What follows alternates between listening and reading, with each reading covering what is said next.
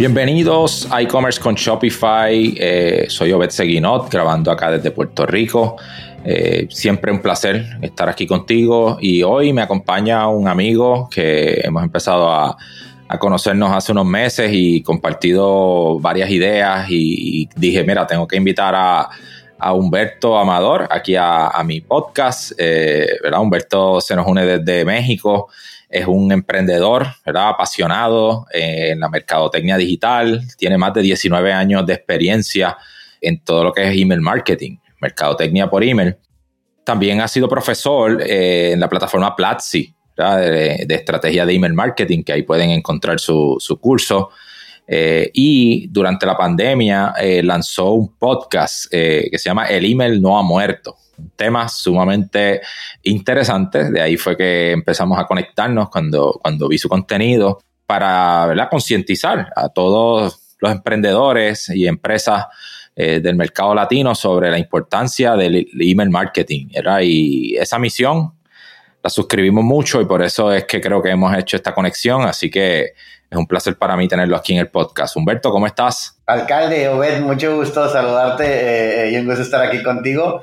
Eh, fuiste también de esos descubrimientos de pandemia, eh, ver todo lo que habían estado haciendo y, y, te conocí por medio del podcast del buen Pancho Mendiola y ya después empecé a seguir lo que hacen ustedes también súper interesante eh, eh, allá en Puerto Rico. Sí, gracias, gracias. Este, saludos a Pancho, ¿verdad? Que lo mencionaste, un colega, era un gran colega, Pancho Mendiola, también tiene muchos proyectos y varios podcasts.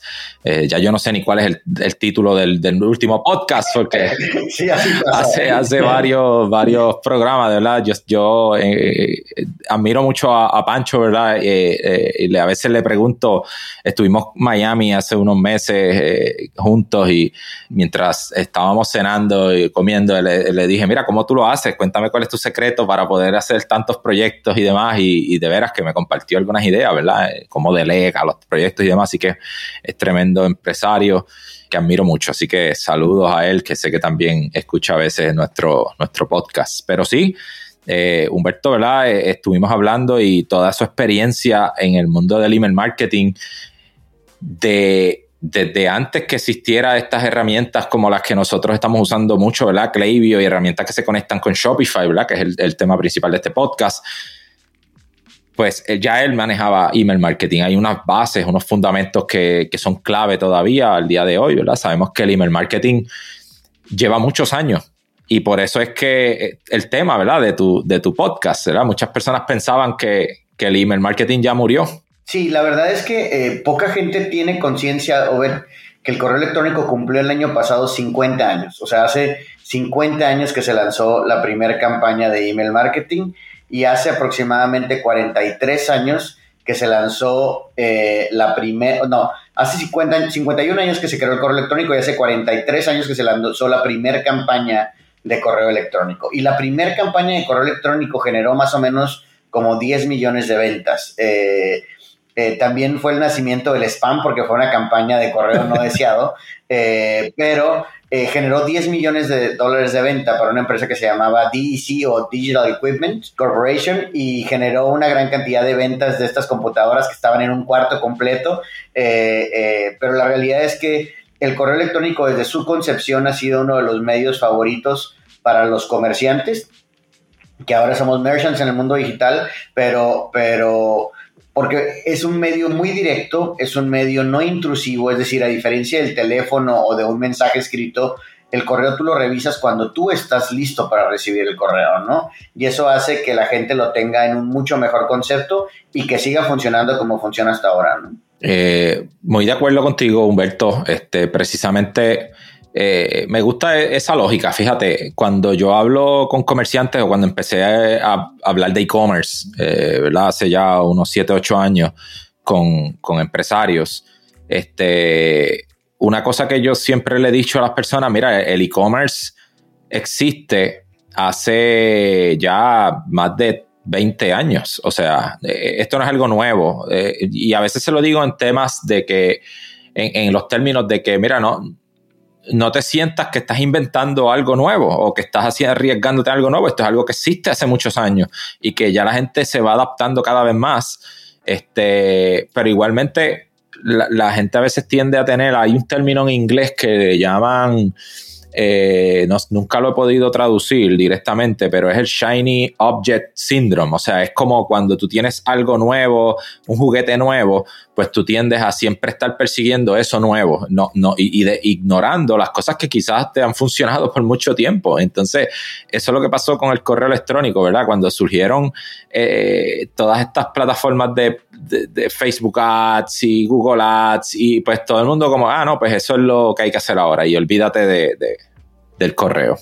Claro, y por eso ese email no ha muerto, porque lo han matado cuatro o cinco veces por lo menos en, el tiempo que yo tengo utilizándolo, porque salieron, salió por ejemplo, para empezar, a poca gente, a mucha gente se le olvida que la razón de ser de estos aparatos fue el correo electrónico originalmente. O sea, si recordamos el primer teléfono inteligente que fue BlackBerry, lo único que te permitiera traer tu correo electrónico a todos lados. Y después empezaron a hacer algunas otras cosas, la posibilidad de navegar en sitios y todo esto, pero el correo electrónico ha sido motivador de muchísimas innovaciones y de muchísimas cosas. Y, algo que yo siempre decía, cuando no, las redes sociales van a matar el correo electrónico. ¿Qué necesitas para poder abrir una red social? Un correo electrónico. Entonces, desde ahí eh, eh, te dice que, que que no va a funcionar. Hay un colega que tiene un, un, podcast que se llama Tienes un email, Paco Vargas de, España, y él dice, el día que apaguen el internet nos van a mandar un correo electrónico para avisarnos. Entonces, me parece eh, eh, muy, muy obvio, ¿no? Creo que el correo está muy arraigado en nuestras costumbres, en nuestras tradiciones, eh, y lo vemos hoy día aparte como un método de comunicación súper confiable. En México, por ejemplo, que es donde yo estoy, todos los invoices se mandan por medio de correo electrónico por un tema legal y de, auditoría fiscal y todo ese tema. Y el correo electrónico cada vez avanza más como un mecanismo para comunicar, comprobar y aceptar cualquier tipo de cosas. El tema de la firma digital también ha avanzado muchísimo en los últimos años y creo que la pandemia nos adelantó el reloj a toda Latinoamérica tres, cuatro años pero el correo sigue ahí eh, eh, de pie como un árbol, ¿no? Entonces, por eso es que eh, ese tema me apasiona tanto. La verdad es que yo tenía muchos años en el correo electrónico, pero tengo apenas un par de años en la parte de comercio electrónico. Yo me dedicaba a desarrollar estrategias de correo electrónico y siempre había visto estos temas como la entregabilidad como algo importante porque yo buscaba que las empresas construyeran una lista y que esta lista fuera el origen de muchas de sus ventas, ¿no? Pero eh, siempre había tenido el sueño guajiro de poder detectar qué venía de venta directamente del correo electrónico. Porque como es el patito feo de la mercadotecnia digital, la gente decía, no, es que me vieron en Facebook, me vieron en Instagram, me vieron en Twitter en su momento y ahora con Klaviyo, la posibilidad que tienes de ver cuánto viene de correo electrónico, la verdad es que fue mi sueño hecho realidad, ¿no?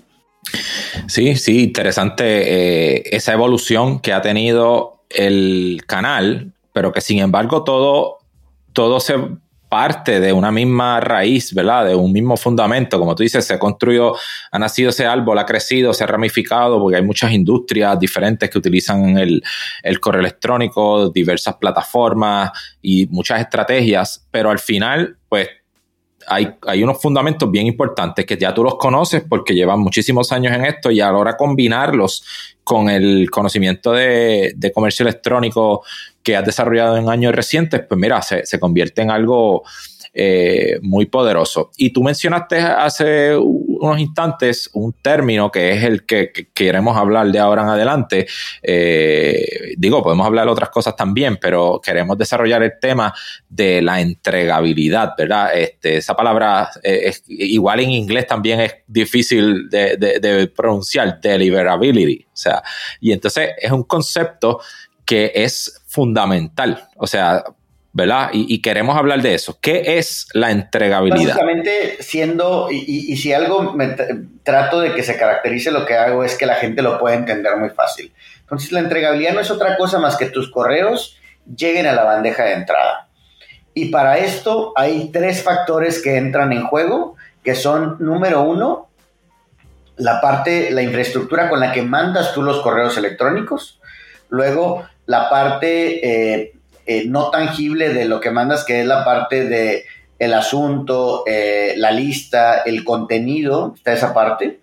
Y luego está la parte de quién recibe el correo electrónico, porque a veces se nos olvida que em, eh, no todo depende de nosotros, ¿no? Y yo lo divido desde dos aspectos diferentes, desde qué podemos controlar es lo que podemos controlar y lo que no podemos controlar, número uno, y desde la infraestructura cómo funciona es quién envía, lo que envía y quién recibe. Entonces, de lo que se trata es de los elementos de los que tienes control, tratar de ser lo mejor posible para que quien recibe tenga la menos cantidad de pretextos para no dejarte entrar.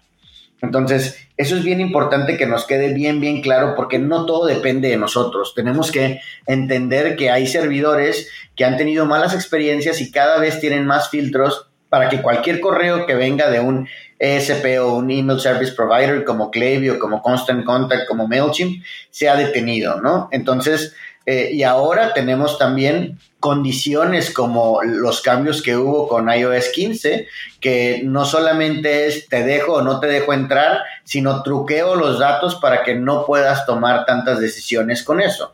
Entonces, tenemos que estar al tanto de todas estas condiciones para poder trabajar. Entonces, eh, básicamente, eh, hablando de cómo podemos afectar la entregabilidad, em, hay, hay veces que lo vemos como algo muy complejo porque hay algunas siglas que últimamente se han vuelto muy famosas, que son DKIM, SPF y DMARC, que estos no son más que protocolos que se utilizan para identificar a las personas. Yo siempre digo que el correo electrónico eh, es como meterte hasta la cocina de la casa de los clientes. Pero para poder entrar a la cocina tienes que llegar y tocar. Entonces, no es lo mismo que llegues y que toques una eh, puerta donde no te conocen a un lugar donde te conocen. Cuando hablamos de DMARC, SPF y DKIM, básicamente lo que estamos haciendo es que traes tu ID porque si alguien no te conoce, tú le dices, hey, soy Humberto y aquí está mi identificación y este es quien soy. Porque algo que pasa y los que hemos hecho email marketing estamos conscientes de esta parte, es que uno de los primeros pasos es que Klaviyo, Constant, MailChimp te manda un correo y tú autorizas que ellos manden correos usando tu dirección de correo electrónico. ¿Ok? Ellos lo hacen con toda la buena fe y porque lo van a hacer en tu nombre, pero eso en, la parte oscura de, Internet se llama phishing, que es alguien está utilizando tu identidad para hacer cosas indebidas. Entonces lo que sirven estos protocolos es que dan una capa adicional de seguridad para que podamos em, de alguna manera darle certeza a quien nos está abriendo la puerta de que sí somos nosotros y que lo estamos haciendo con toda la de la ley, como decimos acá en México, ¿no? Entonces, quería tocar primero este tema, Obed, porque a veces pensamos que es algo muy complejo. Técnicamente hay que seguir solamente unos pasos, no es para nada complejo y cada servicio tiene mecanismos diferentes para cumplir esta autentificación pero en realidad en lo que nos debemos de enfocar no es en este tipo de, autentificación, sino en las cosas más sencillas que hacemos todos los días que nos permiten en realidad mejorar nuestra entregabilidad en el mediano y largo plazo. ¿no? Sí, y mira, algo que quería mencionar, que se me escapó mencionar al principio, es que a veces cuando nosotros hemos tenido problemas acá en la agencia con, con entregabilidad. Eh, eh, yo he consultado con Humberto estos temas, así que por eso confío mucho en tu, en tu información, ¿verdad? En lo que tú no, nos vienes a traer. ¿Qué factores tú dirías que son los que influyen en, en la entregabilidad, en que esos correos lleguen a los buzones? O sea, ¿cuáles son los factores que determinan eso? Ya hablamos ahorita de la parte de la infraestructura, que es todos los, los aparatos o, las computadoras que se encargan de enviar los correos. Pero hay tres cosas particularmente que tú puedes modificar y que pueden mejorar tu entregabilidad. Uno son tus hábitos de envío. ¿Qué envías? ¿Cómo lo envías? ¿Cuándo lo envías? ¿Qué usas para enviar? ¿Con qué frecuencia? Eso de entrada es bien importante. Número dos, la lista de contactos. ¿Cómo fue adquirida? Eh, y qué correos complementaste esa lista. Pensando en Klaviyo, si tú tienes, por ejemplo, yo tengo clientes que tienen venta online y offline. Y nunca falla que la persona que tiene esto online tiene aparte en, físico un sistema de lealtad o un punto de venta y captura correos de los clientes ahí. Dice, oye, pues quiero que todos reciban eh, mi newsletter. Entonces, ahí hay que tener mucho cuidado con esas cosas para que la lista tengamos una lista eh, permission based o, basada en la autorización y con el consentimiento explícito de los usuarios. También hay que tener esta lista muy depurada, muy segmentada, eso también es importante. Y por último está el contenido del correo. Hay ciertas claves y ciertos tips que les voy a pasar ahorita que les van a ayudar a tener una mejor entregabilidad. Eh, creo que todos hemos recibido algún correo que, nos quieren vender cosas que no queremos o, correo no deseado y también correos de reyes de, Somalia que nos quieren eh, pedir que les ayudemos a sacar millones de dólares de, su reino. Eh, entonces, la intención es que nosotros tenemos que comportarnos cada vez más como la gente que nos manda correos que nos gusta recibir y menos como esas personas que decimos, hay otro correo de estos, ¿no? Es bien sencillo, es, es, naturaleza humana, ¿no? Pero a veces, en el afán de vender más, de querer llegar a más personas o de, de tomar atajos, ese es el más importante, queremos tomar atajos y eso es lo que nos hace comportarnos de manera equivocada que tú le mandes a un cliente tres veces el mismo correo no va a hacer que el cliente te compre. Mejor ve de qué manera le entregas valor, le ayudas a ver cómo utilizar tu producto o servicio, generas contenido al respecto, pero si le mandas tres correos, lo único que va a hacer es que lo vas a hartar, no va a hacer que te compre el producto o servicio. Entonces, vamos empezando si quieres con el tema de los hábitos y desde ahí eh, eh, partimos antes que entremos de lleno en eso, eh, quiero dejar algo claro porque lo, hemos hablado muchas veces en este podcast y yo creo que es nuestra, eh, ¿verdad? Es la forma en que conducimos todo. O sea, tenemos que recordar que los esfuerzos que se hagan en correo electrónico y cualquier marketing que nosotros hagamos con nuestras marcas, al final nosotros estamos buscando personas y estas personas eh, se comportan como seres humanos y usted tiene que tratar a los seres humanos como seres humanos como usted trataría a cualquier otra persona en el mundo real. O sea, usted eh, quieres eh, conocer a una persona con la cual te gustaría desarrollar una relación pues tú no te vas a dedicar a hostigarla, tú no te vas a dedicar a, buscar eh, la información de formas no, no, no, correctas, ¿verdad? Este, quizás tú quieres comunicarte con una persona, tú vas directamente a esa persona, te presentas de una forma eh, sutil, no le vas y le pides matrimonio el primer día, no tratas de, de, o sea, hay cosas que uno tiene que ir haciéndolas de la forma normal como tú quisieras conocer y desarrollar una relación con alguien. Y ese principio gobierna todo, como tú dices, evitas estos atajos y estos trucos y estos hacks y estas cosas que al final eh, quizás te pueden funcionar en, una que otra vez, pero no son estrategias sostenibles a largo plazo. ¿Por qué la gran mayoría de la gente a veces no confía en el correo electrónico? porque lo hizo como una estrategia de una sola vez. No hay una visión de largo plazo o una visión de, de, long term, como, como dicen los americanos, para construir algo que valga la pena. El correo electrónico te va a dar los mejores resultados que cualquier otra estrategia, pero es una estrategia de largo plazo. Nunca es una estrategia de corto plazo, una estrategia que te va a ayudar a vender mañana o una estrategia que te va a ayudar a salvar tu negocio. Eso no va a pasar. Es una manera que te va a mantener tu negocio a flote y te va a permitir escalarlo, pero eh, lo tienes que utilizar adecuadamente, ¿no? Entonces, una de las cosas más importantes es tus hábitos de envío. ¿Cómo eh, haces lo correcto para ir calentando tu infraestructura de envío? En este caso, eh, el ESP que estás utilizando, ¿cómo empieza a generar hábitos que digan, ah, ok, es una persona confiable, le voy a abrir toda la puerta y que los servidores de entrada también actúen de la misma manera. Es bien curioso cómo eh, en el correo electrónico también, hay gente que se deja llevar por estas métricas de ego eh, y dice, no, es que yo tengo 100 mil suscriptores. Órale, qué bien. ¿Y cuántas personas te abren? El 8%. Pues en realidad tú tienes 8 mil personas que abren tus correos, no tienes 100 mil suscriptores. y, algo que sucede aquí es que si nosotros mantenemos nuestras listas tan grandes y no las depuramos consistentemente, eh, lo único que va a suceder es que vamos dañando nuestra reputación ante el ESP que utilizamos. Ellos lo que están revisando constantemente son nuestros números.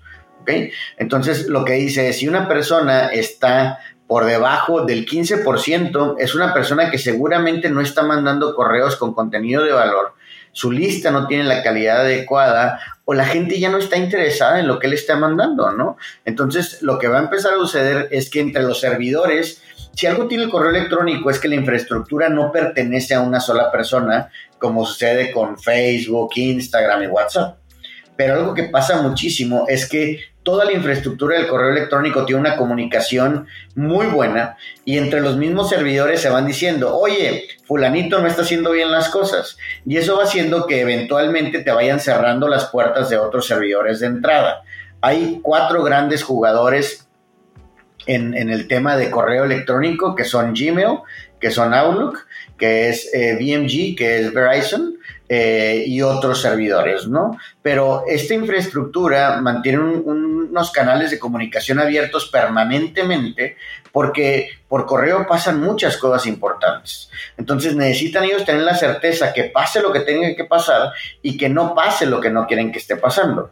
Se mandan 260 billones de correos al día, eh, y eso lo que implica es que pues, hay una gran cantidad de tráfico que van a hacer, entre más rápido puedan sacar a los vehículos que no tienen un seguro, que no traen una licencia, que no traen placas, pues es más fácil para las autoridades poder manejar ese tráfico, ¿no? Para que sea una idea, más de la mitad de ese tráfico es correos promocionales y aproximadamente más de 100 millones de correos son correos no deseados. Entonces, la realidad es que necesitan ir controlando ese tráfico para poderlo llevar de manera eh, eh, a buen puerto, ¿no? Es por eso que cada vez los correos son más estrictos para poder dejar entrarte, ¿no? Entonces, hay inclusive, no sé si les ha pasado, pero hay clientes que tienen que hacer ajustes para recibir los correos de cierto proveedor o cierto newsletter o cierto tipo de contenido, porque es importante para la operación, pero eh, el departamento de TI lo que ha hecho es que ha cerrado la cortina completamente y todo lo que parece que es algo malo, no lo dejan entrar, ¿no? Entonces, eh, esta parte de los hábitos es bien importante. Una de las cosas que inclusive Klaviyo te recomienda es empieza mandando tus correos más conectados o más engaged, ¿no? Y hay inclusive en, el blog de ayuda de Klaviyo una fórmula de cómo segmentar tu lista para saber cuáles son los correos que están mejor segmentados, ¿no? Eh, ahí la parte de depuración de la lista, tanto la parte de rebotes blandos, rebotes duros y correos no abiertos, es bien importante estarlo depurando. ¿Duele perder un correo que adquiriste? Sí, sí duele pero te va a doler más tener una mala reputación con los servidores de entrada, ¿no?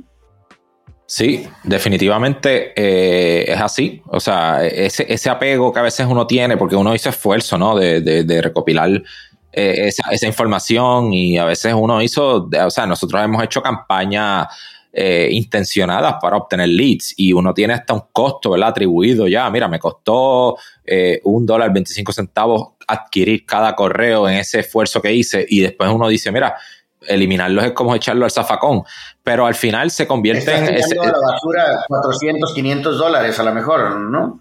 Sí, sí, pero, pero se convierte a veces en un liability, como dicen en inglés también, porque eh, si esas personas al final no están respondiendo, eh, nos atrasan el resto de, la estrategia. Y, no queremos que eso pase, porque eh, al final pues el objetivo no era llenar la lista de correos, ese no era tu norte. Es como, como, como tú bien dices, de que a veces hay unas métricas vanidosas, ¿no?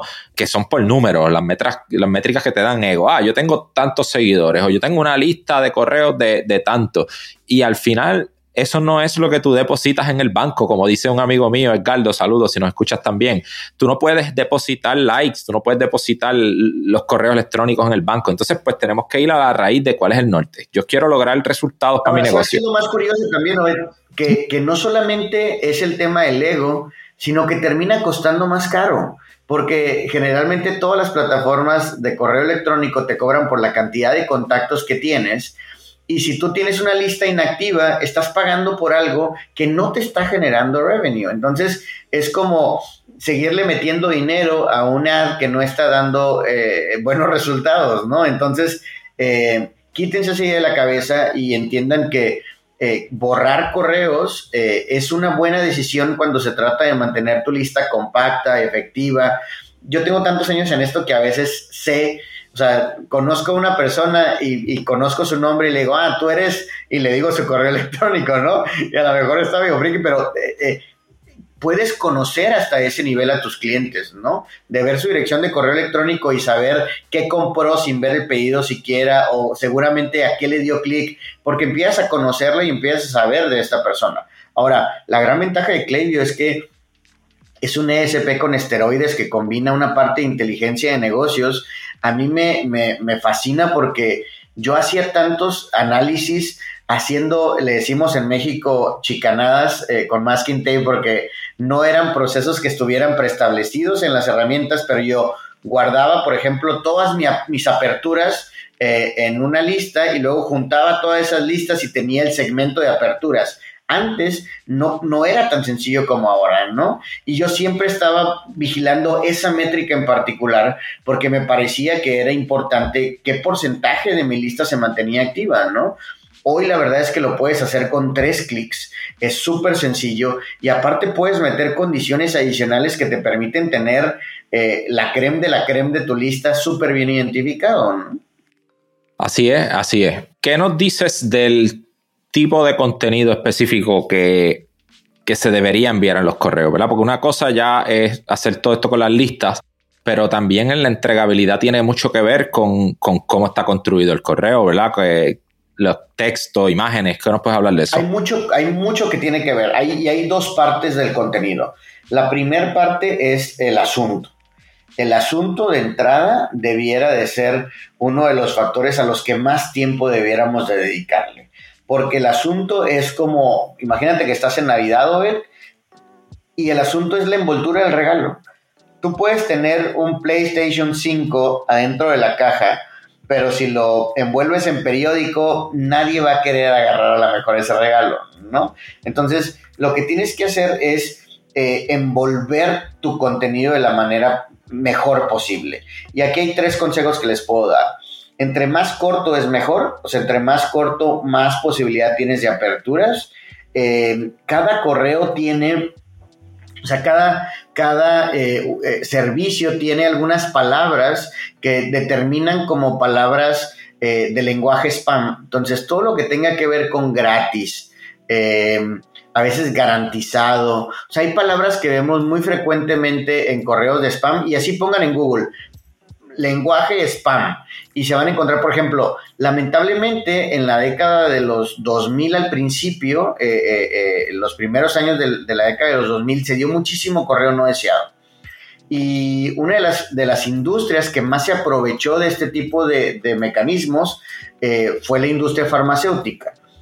Casi cualquier elemento que tenga que ver con una farmacia, eh, nombres de medicamentos, receta, o sea, la palabra receta eh, eh, está baneado por muchos servidores de entrada. Entonces, tienes que identificar las palabras spam de tu sector para tratar de evitar utilizarlas, ¿no?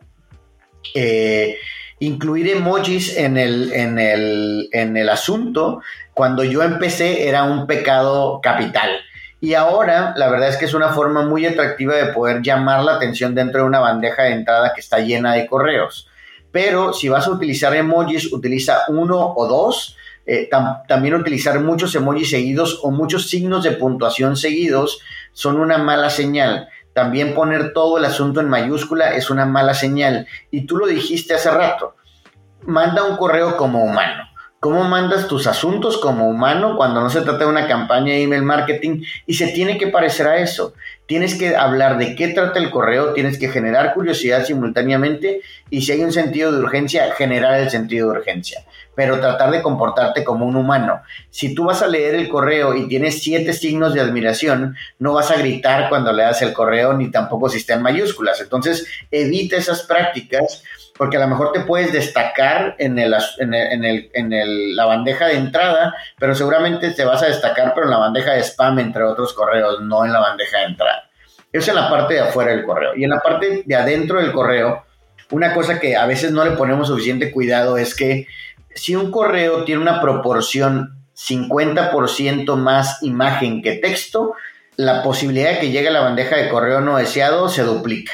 Es decir, si vas a mandar texto con correos, eh, con correos con texto e imágenes, trata que la proporción de imagen sea menor al 50%. Porque lo que hacen los servidores de entrada es revisan el contenido del correo, como cuando llegas al aeropuerto y pasan tu maleta por el scan, y lo primero que revisan es cuántas imágenes y cuánto texto tiene, y cuántos links tiene también.